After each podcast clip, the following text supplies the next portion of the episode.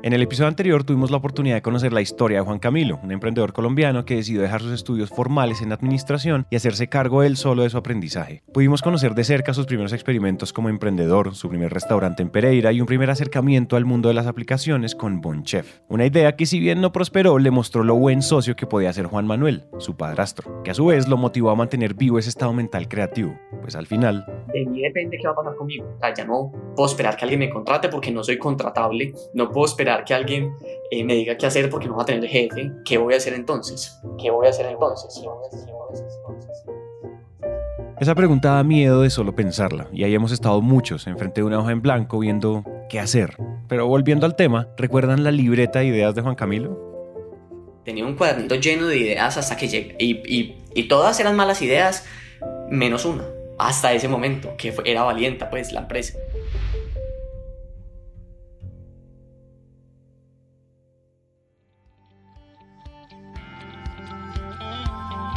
Hola a todos y bienvenidos a Emprendete, un podcast donde contamos la historia de emprendedores y empresarios de América Latina, qué hacen, por qué lo hacen y qué fue todo lo que tuvieron que hacer para llegar a donde están. Y donde queremos que disfruten y aprendan en esos tiempos muertos como el tráfico, las filas o mientras cocinan, tiempos que ahora ya no son tiempos muertos.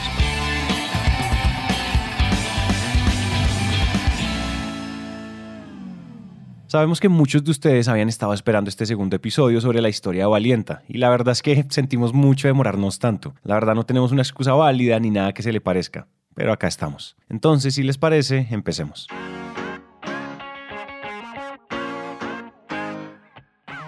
Creemos que para conocer a fondo las motivaciones de Juan Camilo y Juan Manuel a la hora de emprender y entender cómo llegaron a lo que están haciendo hoy, es necesario retroceder varios años en el tiempo. A esa época en donde hablar de un buen vendedor en Colombia estaba asociado con largas caminatas, muchas puertas por tocar y una herramienta imprescindible, una maleta echada al hombro. Un día estábamos caminando, no me olvido, estábamos caminando aquí en Miami y, y empezamos a hablar de las fuerzas de venta.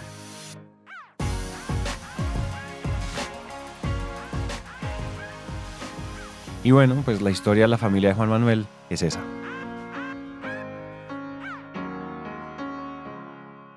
Mi papá viene de una familia muy pobre, literalmente muy pobre, era, era una familia bien hace 80 años, llamémoslo así, y su papá era, o sea, mi abuelo era gerente de una trilladora, pues el señor murió a los 40 años y dejó cinco hijos de una señora, eh, pues que en esa época no trabajaban las mujeres, entonces fueron muy pobres de ahí para adelante porque pues no había papá que produjera.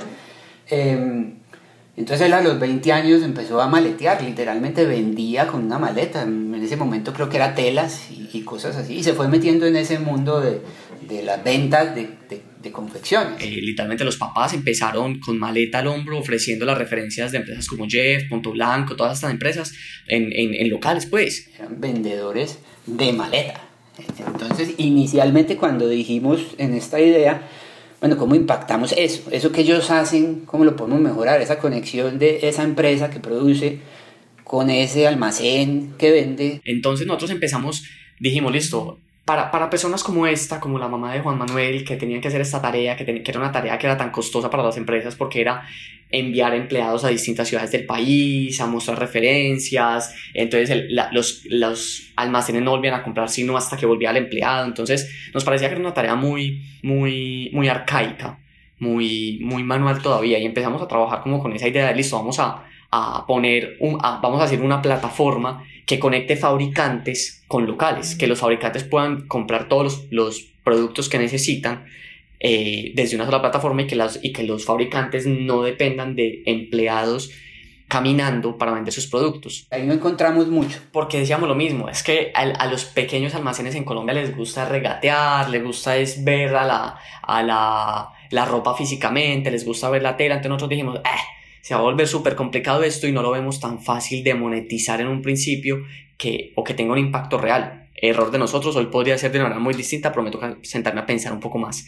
Sin embargo, ahí dijimos, bueno, de pronto esa no es la fuerza de ventas que nosotros buscamos eh, como tecnificar.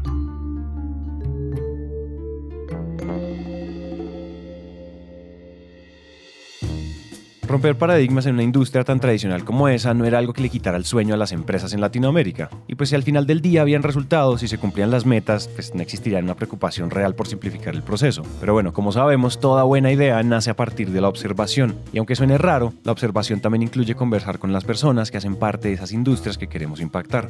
Hablar y hablar y hablar con ellas. Y nos, y, nos dimos cuenta que era un, un segmento, un canal que estaba listo para ser, para ser transformado, literalmente. Si usted vive en algún país de Latinoamérica, es muy probable que conozca a alguien que vende algo por catálogo. Es muy probable que haya visto algunas de esas revistas que muestran y venden ropa, accesorios, maquillaje o perfumes. Ese canal de venta tiene muchos años de existir y es muy interesante, tanto que a medida que Juan Manuel y Juan Camilo leían o escuchaban datos, más se interesaban.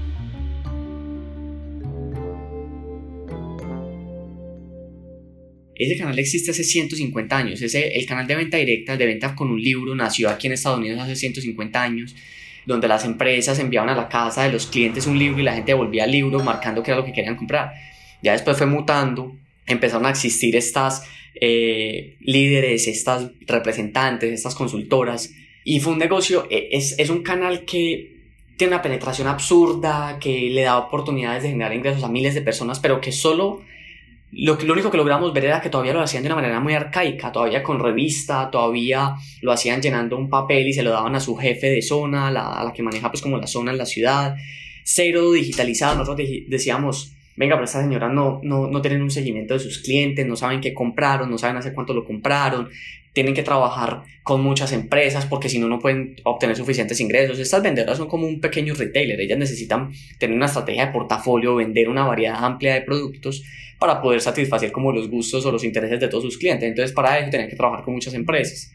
Una estadística decía que cada señora de estas manejaba 3.8 catálogos al mismo tiempo. Y, entonces fuimos y vimos que tenían que entrar a 3.8, cuatro plataformas diferentes. Y, y, después fue que vimos que sí, que existía Avon, pero que existía Masbel, era una empresa de calzones y brasieres de Medellín, que vende muchísimo, pues muchísimo es mil millones de pesos mensuales, por ejemplo, eh, todo por WhatsApp. Entonces, desde muy rápido dijimos, bueno, ni siquiera solo porque las señoras tengan que entrar a tres o cuatro partes, sino que incluso las compañías pues, tienen un dolor horroroso. Es que, vuelvo y te digo, señora en la compañía recibiendo WhatsApp, le toman una foto, al, imprimen la foto esa y es un papelito que se va para una bodega. ¿Qué pasaba ahí? Tres o cuatro días en decirle a la señora si lo que había pedido estaba, porque no estaba conectado a un inventario. Entonces muy rápido empezamos a ver unos dolores importantes. Ahí empieza como la idea valiente.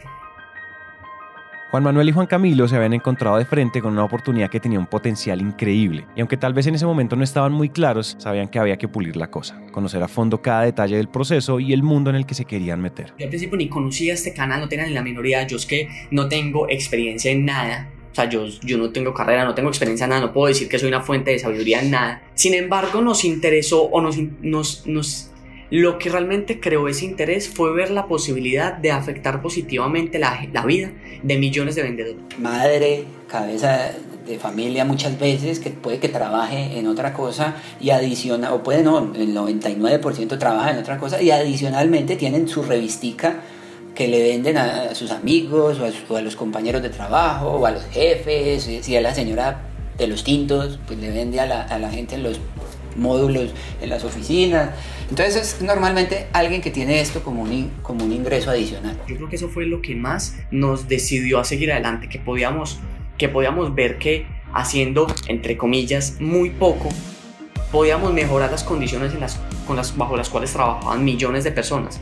Entonces, como que tener ese pensamiento de que existía la remota probabilidad de que pudiéramos crear un producto que iba a tener un impacto positivo en la, vida de millones de personas, fue haciendo que tuviéramos más iniciativa, que tuviéramos más interés, que buscáramos más respuestas, que buscáramos más eh, cómo podíamos hacer esto una realidad, que esto es nada, pero cómo podíamos eh, hacer eso, qué necesitábamos hacer para que millones de vendedores pudieran tener un impacto positivo de este negocio. Entonces fue más que eso, fue, fue irlo elaborando, no fue como, no fue como un momento de eureka realmente, sino que fue algo más el elaborado que nace de la posibilidad de tener un impacto real en millones de personas. Simplemente eso. Esto, esto nació de él metiéndole, vamos a meterle tecnología a una industria y yo conocía la industria que en ese momento decidimos impactar. Entonces fue eh, el momento eureka, como se lo llaman a veces, fue esa pregunta que él hizo y me la hizo a mí, ¿no? Entonces unimos esas, esas dos cosas. Después de varios intentos y muchas ideas descartadas, todo parecía indicar que Valienta no tenía vuelta atrás. Y esto no los podía tener más contentos y emocionados, pues sentían que después de mucho tiempo habían encontrado ese propósito que le daba vida al proyecto, facilitar y mejorar las condiciones de trabajo para miles, si no millones de trabajadoras en Latinoamérica. Sin embargo, en el fondo sabían que les hacía falta una pieza fundamental para que Valienta despegara.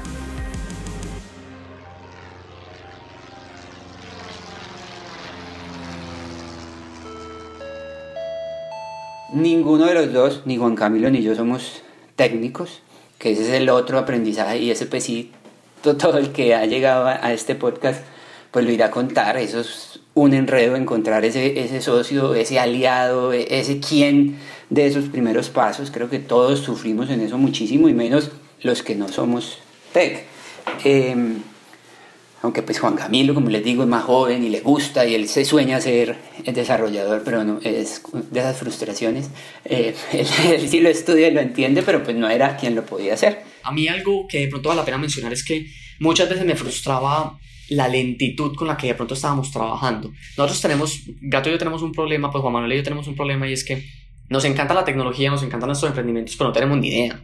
O sea, yo hice, yo hice ya, yo ya tengo un par de cursos de, de transformación de empresas a digitales, mercadeo digital, cosas de estas, pero realmente me faltaba lo primero y es saber desarrollar, maldita sea, si usted no sabe desarrollar, ¿cómo va a, poner cómo va a montar una empresa de tecnología? Entonces, al no ser ninguno de los desarrolladores, era muy difícil materializar lo que estábamos soñando. Y no sabíamos ni qué era lo que necesitábamos, ni sabíamos cómo reconocer a la persona que sí sabía lo que necesitábamos. Entonces al principio empezamos a trabajar con un pelado de Bogotá muy querido, o sea, él, como persona es una persona excelente. Muy buena gente, muy querido con nosotros desde el principio, ahí no hubo problemas de ese tipo, pero pues nosotros no estábamos contratando en ese momento un desarrollador más, queríamos era ese socio que tuviéramos, porque aquí no había plata para tener empleados y cosas, no, tenía que ser alguien que luchara con nosotros, ¿no? Le faltaba como apropiarse más de ese papel de sitio, de decir, es que yo tomo la decisión en cuanto a tecnología porque yo sé y ustedes no saben de lo que están hablando. Él, él empezó a hacer simplemente lo que nosotros le decíamos que hiciera sin saber, entonces cuando nosotros decíamos, madre, es que si yo le estoy diciendo al sitio qué hacer, estoy mal, porque si yo no sé, estoy mal.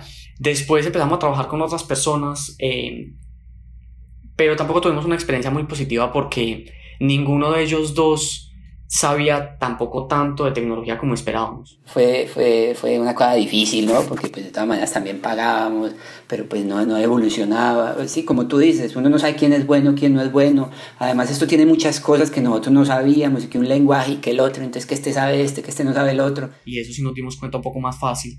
Y cuando al final la conversación se, se tornó en, no sé, cuando tengamos plata y podamos contratar más gente, pues yo lo único, lo único que pensamos Juan Manuel y yo era, pues marica, si, si es para las mismas órdenes, o para, no órdenes, sino como para, para, para que los cuatro tengamos la misma posición de comerciales, pero pues ustedes salen, saben solo un 5% más que nosotros de tecnología, pues estamos en la mala, seguimos sin tener ese sitio que necesitamos. Entonces también cortamos ahí de raíz eso. Y el tercera, la tercera fue la vencida, que es nuestro socio hoy y, y es una persona que tenía las capacidades, pero que estaba dispuesto a bajar, no, no dos veces, tres veces, dividió por tres su salario para entrar aquí. Y es la persona que sí ha logrado junto al equipo de desarrollo tomar las decisiones que son y materializar eh, lo que estamos soñando. Entonces esas son las experiencias en cuanto a desarrolladores hasta encontrar a José pues. Una de las cosas más retadoras al crear una empresa de tecnología es lograr cubrir los costos de mantenimiento y desarrollo, porque sí, seamos realistas, ese es un tema que además de ser complejo es costoso. Valienta estaba dando sus primeros pasos y así como pasa cuando se tiene un hijo, cada vez se necesita más dinero para sostenerla. Y pues dinero es todo lo que no tenían Juan Manuel y Juan Camilo. Nos tocaba, nos tocó decir un día, bueno, ¿qué vamos a hacer? Era él y yo mirando a ver cómo hacíamos. Y Afortunadamente estábamos acá en Estados Unidos, que, que, uno puede decir, bueno, necesito un ingreso extra y, y, trata de solucionar.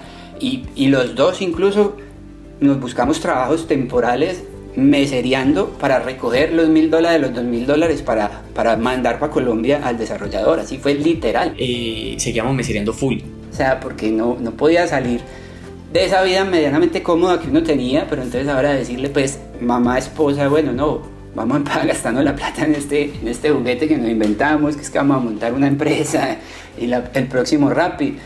Pues nadie nos iba a parar bola. Entonces, busque un ingreso adicional para gastárselo en, en, en, invertirlo en ese negocio. Sin embargo, yo en, en, en noviembre del 2018, pues Juan Manuel dijo, listo, no, pues vaya usted para Colombia, hagamos reunión stream y, y vuelven un par de semanas y vemos qué hacemos. Cuando yo me quedé en Colombia, pues yo ya no podía meserear.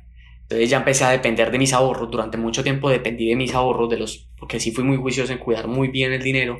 Dependí de mis ahorros y después hicimos como una pequeña capitalización de la empresa y, y ahí ya después Valienta empezó a darme una ayudita para mantenerme. Pero yo ya desde noviembre del 2018 ya me había quedado en Colombia y vivía de aquí para allá me movía por todas partes, viví con amigos, viví con mi hermano, yo como te dije ahora, yo viví como las bandidas, con la maleta lista siempre. Hasta ese momento Juan Camilo y Juan Manuel lo estaban dando todo, literalmente todo para poder salir al mercado con la primera versión funcional de Valienta. La primer, el primer experimento que llevamos a cabo con Valienta fue una página web, una landing page, donde simplemente había un formulario de captura de datos. Nosotros lo que hacíamos es que habíamos diseñado una, una landing súper, súper rudimentaria, súper básica, simplemente como que enunciaba lo que en ese entonces se llamaba directo enunciaba lo que Directa iba a poder hacer por las vendedoras y las vendedoras se registraban, pero cuando ellas se registraban les decíamos, venga, no, Valienta todavía la estamos desarrollando, gracias por registrarte, cuando esté lista te vamos a avisar.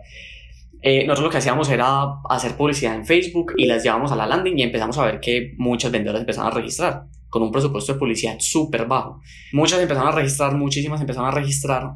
Entonces, eh, con los resultados de la primera versión, que era que nos habíamos dado cuenta que si había un interés, que las vendedoras se estaban preguntando por una plataforma que les permitiera trabajar de una, de una manera más sencilla con sus catálogos y eso fue que ya Juan Manuel y yo tomamos la decisión de que yo me tenía que ir unas semanas para Colombia. Yo estaba en Bogotá y conocí a esa persona que iba a convertirse pues, en el posible desarrollador. Con él empezamos a desarrollar esa primera versión funcional del producto que era simplemente una plataforma que le permitía a las vendedoras crear pedidos para diferentes empresas. Esa primera versión, aunque no cumplía la promesa porque no teníamos sino una compañía, o sea, Valienta es ten todo, todo, todo en un solo lugar, pero la señora llegaba y solo tenía una compañía, entonces nos volvíamos, era otra. Si ya tenían tres en un WhatsApp, y en, en, una web, pues nosotros éramos la cuarta. Pero pues para allá íbamos y queríamos probar eso. Primer MVP era una compañía y unas poquitas valientes, ¿sí? Entonces, pues ahí no estábamos solucionando nada, pero estábamos era tratando de probar qué es lo que necesita una señora de estas en una valienta en, en una plataforma para que le funcione. Ya después lo único que teníamos que hacer era meter otras compañías, pues ahora sí probar la, pues la, hipótesis o la promesa de valor que estábamos haciendo. Nosotros queríamos solucionarle el problema a ellas, y cómo hacer que todos los, los, sus catálogos o que su negocio estuviera en un solo lugar y pudieran tener un, una, un catálogo de accesorios de mujer, de collares y cosas de esas en Valiente. Que pudieran tener el de ropa interior en Valiente. Que pudieran tener todo aquí y tuvieran un portafolio más amplio en un solo lugar, pues ellas empezaron a ver que, pues, que todo era mucho más rápido, que ellas podían entrar y ver sus productos, que podían compartirlo. Bueno, nuestro catálogo desde muy al principio no era un PDF que mandaban por WhatsApp, sino que es, tiene la forma como de una revista todavía, pero eso tiene unos carritos para que el cliente final de la señora elija lo que quiere comprar y se lo devuelva así a ella por WhatsApp. Entonces ya, ya era un catálogo un poquito más digital desde, desde los primeros inicios nuestros, no era ya no había revista. Tener todo en el mismo lugar. Ese es uno de los eslogans con los que probablemente nos hayamos topado alguna vez en la vida, y esta promesa tan repetitiva fue el gancho que les permitió a los dos poder abrir mercado en una industria tan difícil y cambiante como la del retail, una industria en donde literalmente el aprendizaje está en la calle. estamos muy cercanos a una empresa con la que estábamos trabajando, es, eh, con la que estamos probando esa primera versión del producto. Yo hacía pruebas pues, de campo con las vendedoras, me sentaba con ellas, venga, monte un pedido, cómo lo ve, cómo lo está haciendo. Eh, yo veía si se, si se embalaban, si no se embalaban. Me sentaba con, las, con, las, con los operarios de la empresa a ver ellos cómo, cómo recibían los pedidos, si sí les estaba funcionando, si no. La plataforma cambió muchísimo, cambiaba muchísimo ahí. Eh, y fuimos haciendo ese experimento. Cuando ese experimento, más o menos, la primera versión de ese experimento salió como en junio o en julio. Y empezamos a hacer pruebas, empezamos a hacer pruebas, pero como que seriamente, o sea, de manera seria, la sacamos en, en agosto. y ahí sí empezamos a, a, repartir o a mostrar la aplicación eh, con muchas vendedoras, con un grupo más grande, empezamos a ver cómo funcionaban, si estaban entendiendo, yo llamaba a cada una, les hablaba, les preguntaba, Juan Manuel las llamaba, les hablaba, les preguntaba. Y empezamos a recibir muchísimo feedback, eso nos ayudó mucho a recibir mucho feedback. Nos hemos encontrado con que este segmento de la población al que le estamos apuntando es un segmento al que hay que ayudarle muchísimo, es muchísimo porque no son las más adeptas a la tecnología necesariamente. Entonces eso nos ayuda a darnos cuenta a qué nos estamos enfrentando. Los resultados, la gran acogida por parte de las empresas y vendedoras de Valienta coincidían en lo mismo. La empresa tenía potencial y había que explotarlo. Pero hacer eso necesita capital. Y ellos tenían una empresa que se sostenía con propinas en restaurantes de Miami. Además de eso, podríamos decir que los Juanes estaban obsesionados con pasar a la aceleradora de empresas más importante del mundo, que es Y Combinator. Y ya habían aplicado y ya les habían dicho que no. Es importante que entiendan que estas aceleradoras, además de un proceso muy valioso de mentores y de formación, dan un capital importante para empresas en la etapa en la que estaba Valienta. Entonces aplicaron a otra aceleradora holandesa que tiene sede en Colombia. Nosotros con esa versión del producto habíamos avanzado un poco, teníamos una fracción diminuta, casi ínfima, de, lo que se puede llegar a hacer con Valienta. Sin embargo, decidimos volver a, eh, decidimos aplicar a Rockstar con eso. Aplicamos a Rockstar, pasamos por todos los filtros. Eh,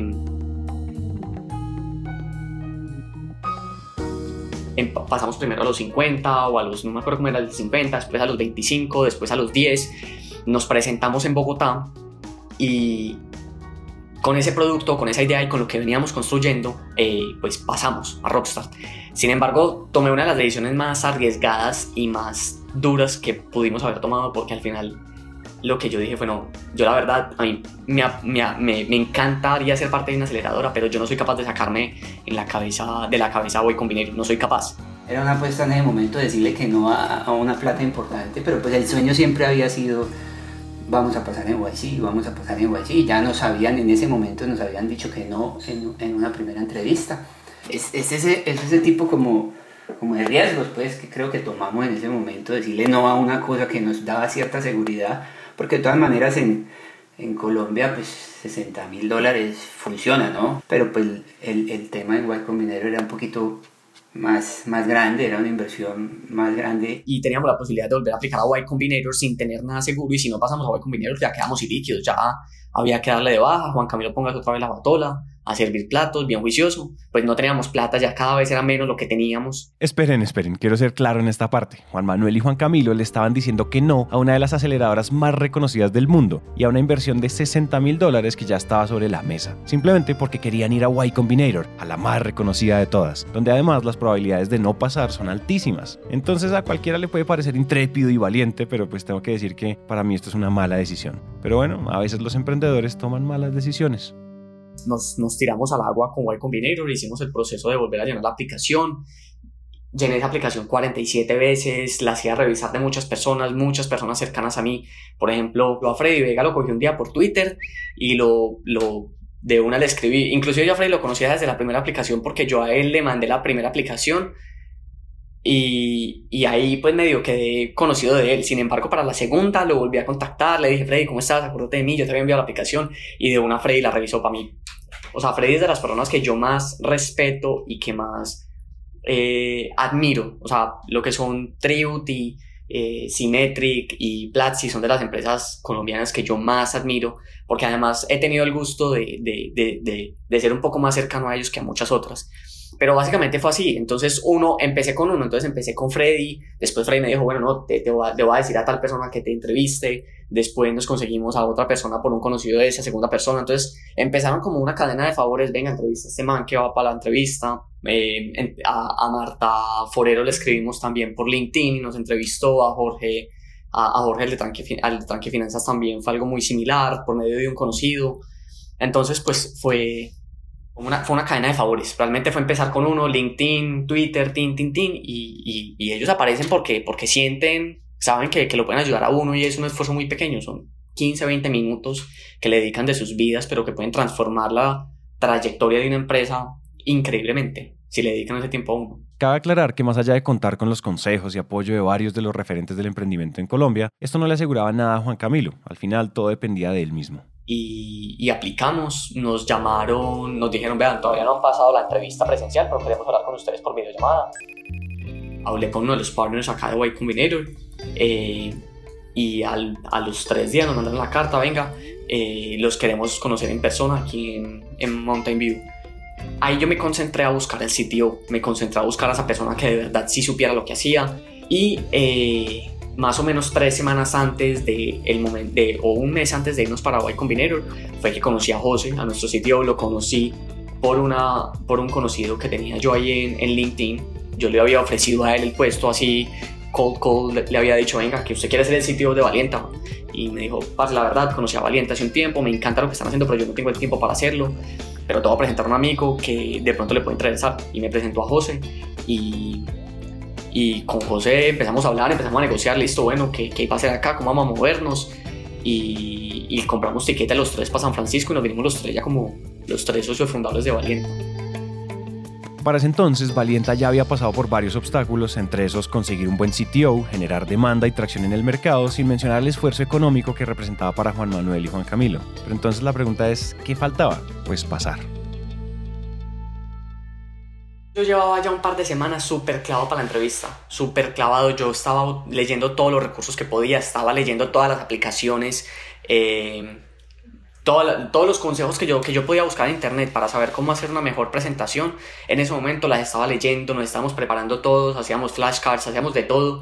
Em, llegamos súper eh, juiciosos estudiando, estábamos preparándonos mucho, estábamos eh, todo el tiempo yo estaba preparándome, teníamos los flashcards siempre en el bolsillo, haciéndonos preguntas, viendo cómo podíamos responderla de una manera más, más sucinta, cómo podíamos ser más puntuales todo el tiempo.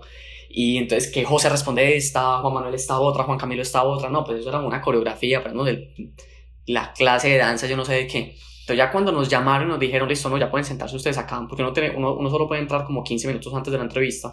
Nos sentamos a hablar con un par de, con, con un par de founders que estaban montando una empresa y ellos me empezaron a preguntar como le preguntaron en la entrevista, como uno ve las entrevistas de ejemplo. Pero yo no lo vi como si ellos me estuvieran entrevistando, sino que estamos conversando. Venga, ¿y usted qué hace? ¿Y usted cómo monetiza? Las preguntas que le hacen a uno, ¿usted, cómo, usted qué hace? ¿Usted cómo monetiza? Eh, ¿Quiénes son sus clientes? ¿Hace cuánto está operando? Las preguntas que le hacen a uno me las empezaron a hacer ellos ahí. Entonces como que eso me ayudó a relajarme también, me ayudó bastante. Eh, cuando listo, ya entramos a la, a la entrevista, teníamos, eh, nos iba a entrevistar eh, Jared Friedman, que es uno de los partners allá, que es uno de los fundadores de Script, que fue una para ebooks, una empresa para ebooks muy grande. Eh, me entrevistó Kat Maranak, que es una de las fundadoras de Reddit, y, y me entrevistó Paul Buchheit, eh, creo que se pronuncia, que fue el que desarrolló AdWords, Google AdWords. O sea, tres monstruos de monstruos, o sea, tres titanes, o sea, tres personas que yo veía con toda la admiración del mundo y me parecían unos monstruos. Y de película, cuando, listo, son 10 minutos de entrevista, cuando empezamos con la primera pregunta y me pegué, me pegué mal, mal, mal, mal, me pegué con la primera pregunta mal. A Juan Manuel le tocó despegarme a mí y ahí empecé a responder yo como un loco todo solo. O sea, supuestamente íbamos a responder con una coreografía. Llegó un punto en el que nos dimos cuenta, si yo no respondo solo, no vamos a poder responder suficientes preguntas que ellos tienen de este negocio tan raro. Entonces empecé yo en piloto automático. Yo ni me acuerdo ni qué respondí ni qué me preguntaron. Solo me acuerdo que en la primera me pegué cuando me despegó y empecé yo en piloto automático a responder lo que ellos me preguntaban. Tin, tin, tin, tin, tin, tin, en inglés todo, absolutamente todo el tiempo. Cuando nos dijeron 10 minutos, nosotros como, puta, estos manes, ¿qué? ¿Cómo así que 10 minutos? ¿En qué momento pasó esto? Nos salimos de la, de la sala de reuniones, ellos no le dicen nada a uno ahí. La niña, pues, como la, la, la que, la, la, que programa la reunión le dice a uno, bueno, necesito que esperen aquí un momentico, por si los partners quieren volver a hablar con ustedes. Después de un rato nos dijeron, no, listo, no quieren hablar con ustedes, ya se pueden ir. Ese mismo día le avisan a uno. Nosotros nos fuimos para San Francisco, ellos estaban súper nerviosos. Juan Manuel y José pueden mirando el correo todo el tiempo, mirando el celular. Porque si le mandan un correo es que le dio en el así. Si lo llaman es porque es bienvenido. Y eh, nos fuimos para un restaurante, pasamos pues un rato en ese tren, después fuimos a un restaurante, empezamos a comer, ellos pegados de ese celular, que vea que música celular que se esté marcando, ya estaba muy tarde nada, que nos avisaban, nosotros habíamos tenido la entrevista como a las como a las 3 y media, ya eran como las 8 de la noche nada que nos avisaban. Cuando efectivamente me llamó, me llamó pues Jared, que fue uno de los que nos entrevistó, nos dijo Juan Camilo, quiero felicitarte, pasaste al batch de Winter 20 de Y Combinator y nada, todos súper felices pues, pero fue una experiencia súper demandante, eh, como que mentalmente prepararse para ese momento fue súper difícil, fue súper difícil, pero, pero si no lo hubiera hecho así yo creo que las, no, no, No, de hecho, si no, si no le hubiera dedicado el tiempo que le dediqué a eso, no, no habríamos pasado porque realmente me preparé para pasar. No me preparé para fracasar, me preparé para pasar y estaba tranquilo y si pasábamos bien y si no también, pero me preparé para pasar. Y, tenía, y ahí ya teníamos una idea más clara de lo que Valenta se podía convertir.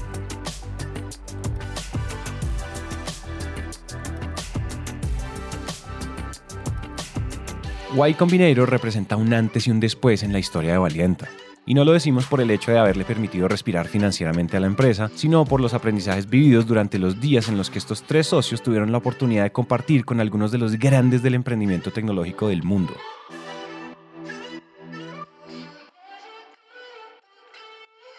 Algo que no les hemos dicho y es que Valienta se estaba convirtiendo en mucho más que una plataforma para centralizar los pedidos de las vendedoras. Valienta se estaba comenzando a ver a sí misma como un ecosistema completo, es decir, una baraja de posibilidades recién comenzaba a tomar forma. Valienta, como, te, como lo, acabaste de decir, Valientas había nacido como una plataforma en la cual las vendedores podían trabajar con sus empresas de venta por catálogo. Cuando nosotros empezamos a hacer el pitch de la plataforma más empresas de venta por catálogo, estaban súper reacias a participar en Valienta. No querían compartir a su fuerza de ventas, no querían, querían estar completamente separadas, independientes, como lo venían manejando. Entonces Valienta no tenía ningún sentido ahí. Nosotros, nosotros empezamos a ver que nosotros mismos íbamos a tener que crear la fuerza de ventas que quisiera trabajar con esas empresas desde cero en Valienta. ¿Sí? Entonces nosotros empezamos a desarrollar la tecnología, empezamos a a, desarrollar estrategias para atraer a vendedoras, cuando hoy tuvimos un momento de, revelación muy importante.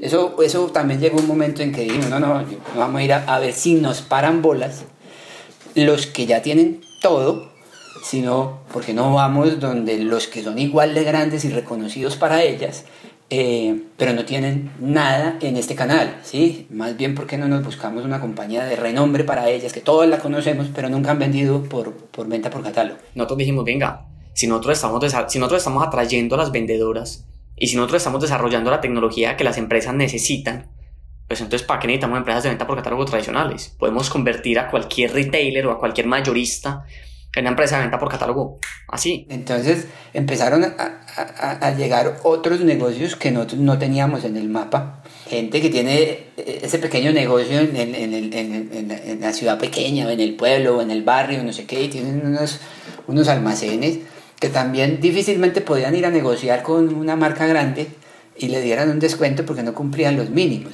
pero entran a Valiente y lo compran y pueden surtir sus, sus almacenes. Entonces nos, nos volvimos, fue como el supplier para estas personas que lo que están haciendo es comerciando productos. Empezamos a llegar unas valientes que no eran las valientes que nosotros inicialmente teníamos en el mapa. ¿Quiénes son? Las social sellers, esas niñas, esas mujeres que venden por redes, por redes sociales, que ya no venden por un catálogo ni mandan un PDF por el WhatsApp, sino que tienen en sus redes. Y Valiente se les ha ido convirtiendo en ese proveedor para ellas, ¿sí me entiendes? Porque ellas de pronto querían vender esta marca pero pues no tan grandes como para ir a negociar con la marca un, descuento para que ellas puedan vender y, ganar, ¿no? Y poder vender al mismo público. Pon cualquier marca, marca X tiene su e-commerce y la camisa vale 100 mil en el e-commerce de la marca X. Esa niña no la puede comprar a 100 mil para venderla en 130 porque nadie se lo compra. En cambio ahora, a través de Valienta, pues lo puede comprar con los descuentos que ellos tienen como de mayorista y podía vender en su en sus redes sociales. Entonces esas nos empezaron a llegar esas otras valientas que no las teníamos en el mapa porque nosotros nos imaginábamos inicialmente era la señora que vendía por catálogo físico, sino que ahora había esta inmensa cantidad de gente que hoy es social seller y que vende por las redes sociales. Entonces ahí hemos encontrado un potencial inmenso. Es mucho más de lo que era en ese momento pero de pronto si nos hubiéramos adelantado a construir un mundo de cosas en un principio, no estaríamos viendo lo que hoy estamos viendo en Valienta o lo que hoy podemos hacer con Valienta. Hoy, para mí Valienta es el vehículo para la prosperidad de millones de personas en Latinoamérica. Eso es una definición completamente distinta, porque una es la definición de una herramienta, de algo técnico, la otra es una posibilidad, es, como un sueño. Nos gustaría resaltar algo y es que estas nuevas posibilidades no son ideas o caprichos de cualquiera de los dos. Si ponen atención, cada posibilidad viene exclusivamente de señales del mercado, de nuevas personas que se acercaban y que preguntaban o en términos generales de la observación. Hasta este momento todo parecía ir de menos a más. El nuevo modelo de negocios estaba dando resultados y recién se estaba empezando a cerrar algunos negocios con varios retailers que les permitirían tener un mayor alcance en Valienta. Pero estamos en el 2020 y ya saben a qué me refiero. Valienta empezó muy bien en el sentido en el que tuvimos muy buena aceptación, pero sí definitivamente nos dio un golpe muy duro el, el coronavirus. Muchos de nuestros aliados pues nada, cerraron, no podían ir a la empresa a despachar, ni a confeccionar, ni, ni, ni, ni a las bodegas. Nos frenó empezando, o sea, no habíamos alcanzado como a coger un poquitico de, de impulso y, y, nos frenó. Entonces, de un momento a otro quedamos sin, sin, sin, sin en qué trabajar. Todas nuestras empresas aliadas cerraron porque no podían despachar. Las vendedoras, pues como no había nada para despachar, ninguna hacía ningún pedido, obviamente. Entonces ahí fue como un periodo como de, madre, ¿qué va a pasar aquí? ¿Qué inseguridad? Somos una empresa super early stage eh, ya casi hay que salir a recoger fondos, ¿qué vamos a hacer? ¿Qué hicimos ahí muy rápidamente? Hicimos una alianza con, con una empresa de artículos de primera necesidad, arroz, huevos, leche, todo, y montamos un catálogo rápido como para mantenerlas conectadas con nosotros porque llevábamos muy poco y pues imagínense donde apaguemos el, el televisor, pues, pues se, se, nos perdíamos del, del mapa. Entonces hicimos eso para que le solucionábamos un problema a ellas también de tener esos artículos de primera necesidad desde el punto de sus vecinos a sus clientes, pero sobre todo pues manteníamos en contacto con ellas. Eso duró dos, tres semanas y ya algunas empresas pudieron reactivarse a empezar a, a, a despachar. Entonces, como ves, febrero, marzo caímos, me, mediados de abril volvimos a arrancar. Veníamos hablando con muchos proveedores con muchos posibles retail, con muchos retailers eh, hace algunas semanas en Valienta, pero estaban como no, pues vamos a ver. Pues hay que hacer 14 reuniones de la junta, de la presidencia, unas cosas. Mes y medio después, venga, ¿cómo hacemos para acelerar eso? Que es que yo antes vendía en almacenes que están cerrados todos los centros comerciales. Entonces Valienta se convertía en muy, muy buena opción para ellos. Y eso nos ha, nos ha este, este periodo nos ha facilitado mucho el hecho de, de, de, de, que ya somos capaces de traer empresas más grandes porque ya no solo es Valienta, que es un modelo de negocio interesante, sino que ya parten también ellos de su necesidad como empresa activar otros canales. Empezamos a, a abrir algunas de las empresas que se llevaron sus chécheres a repartir desde bodegas ocultas por ahí, desde donde podían eh, recoger las transportadoras.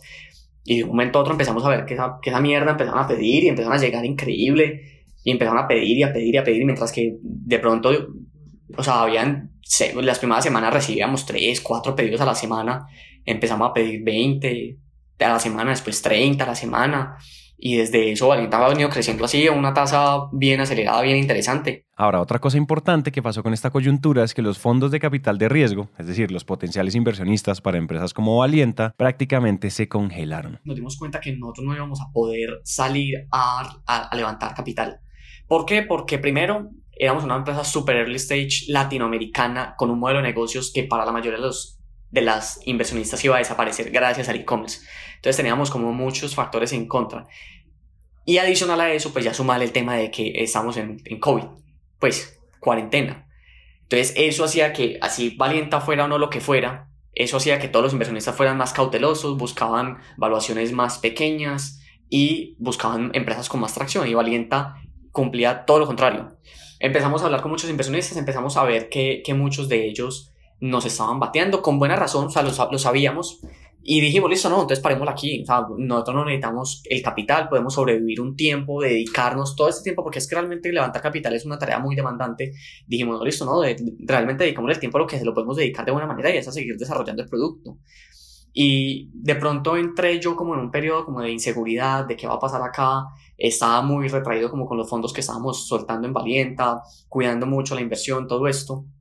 Y Juan Manuel un día dijo, no, es que si nosotros seguimos así desarrollando esta velocidad, no vamos a aprovechar ni lo que está pasando en este momento, que podemos volvernos un vehículo de ayuda para muchas personas y, y, se va a extender muchísimo más para nosotros esta cuarentena. Nos hemos encontrado con que los mexicanos son los más abiertos a escucharnos, son los que mejor entienden porque además son el segundo país de mayores ventas en venta por catálogo. Entonces, nosotros lo que hicimos fue listo, no. Ellos, con, con ellos fue una conversación de cero estrés, cero esfuerzo, porque además de verdad, fundraising requiere mucho tiempo, requiere, o sea, se consume demasiado el tiempo los founders. Entonces uno o está en fundraising o no está en fundraising. Con ellos tuvimos la suerte de que los conocíamos de antes, los conocimos un poco antes. Eh, de cuando invirtieron, desde que, desde que les contamos de Valienta, les gustó y nos dijeron que los llamáramos y algo.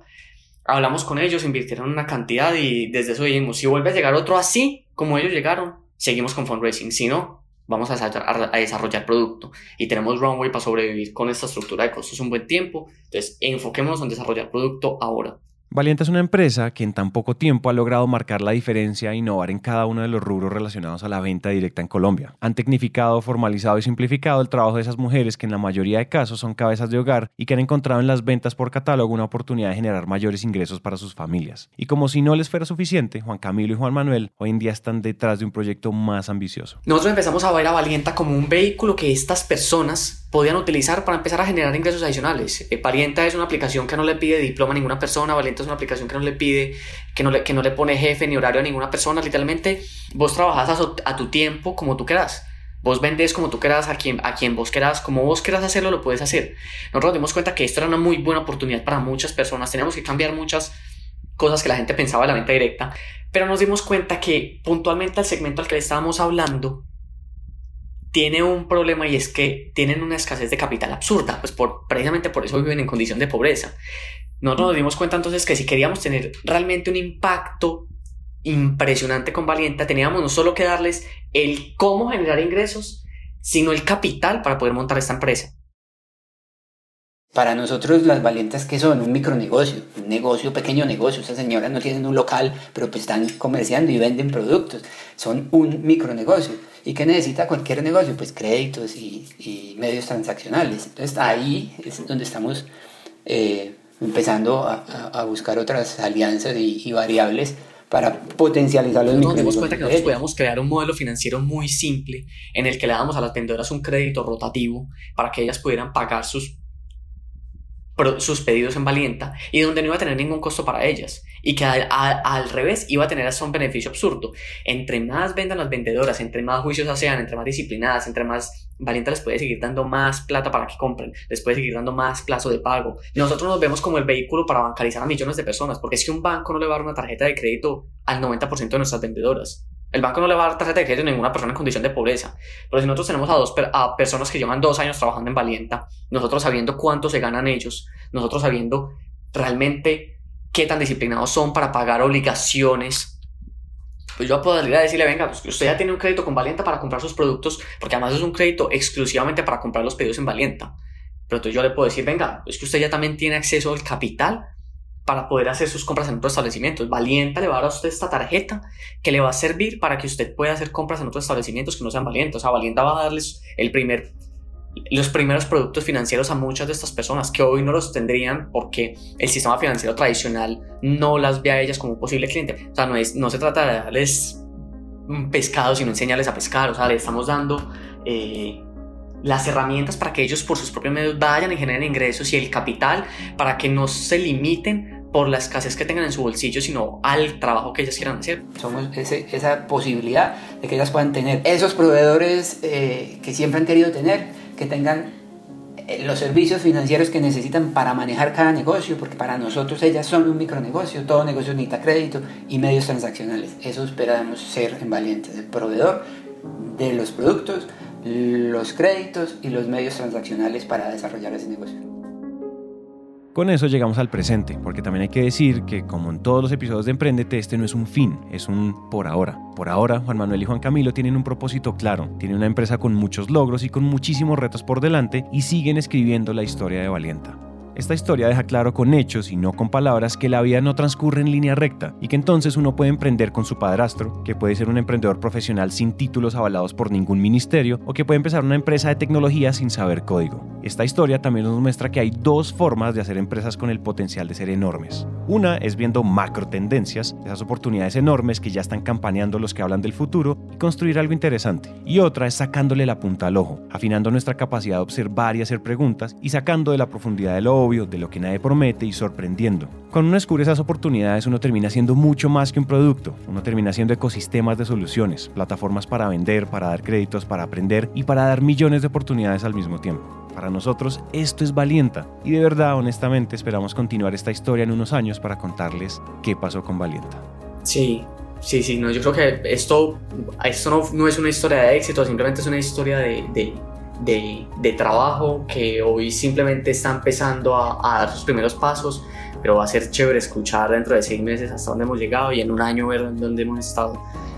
Eh, entonces, pues yo creo que eso es todo lo que tengo para decir por ahora.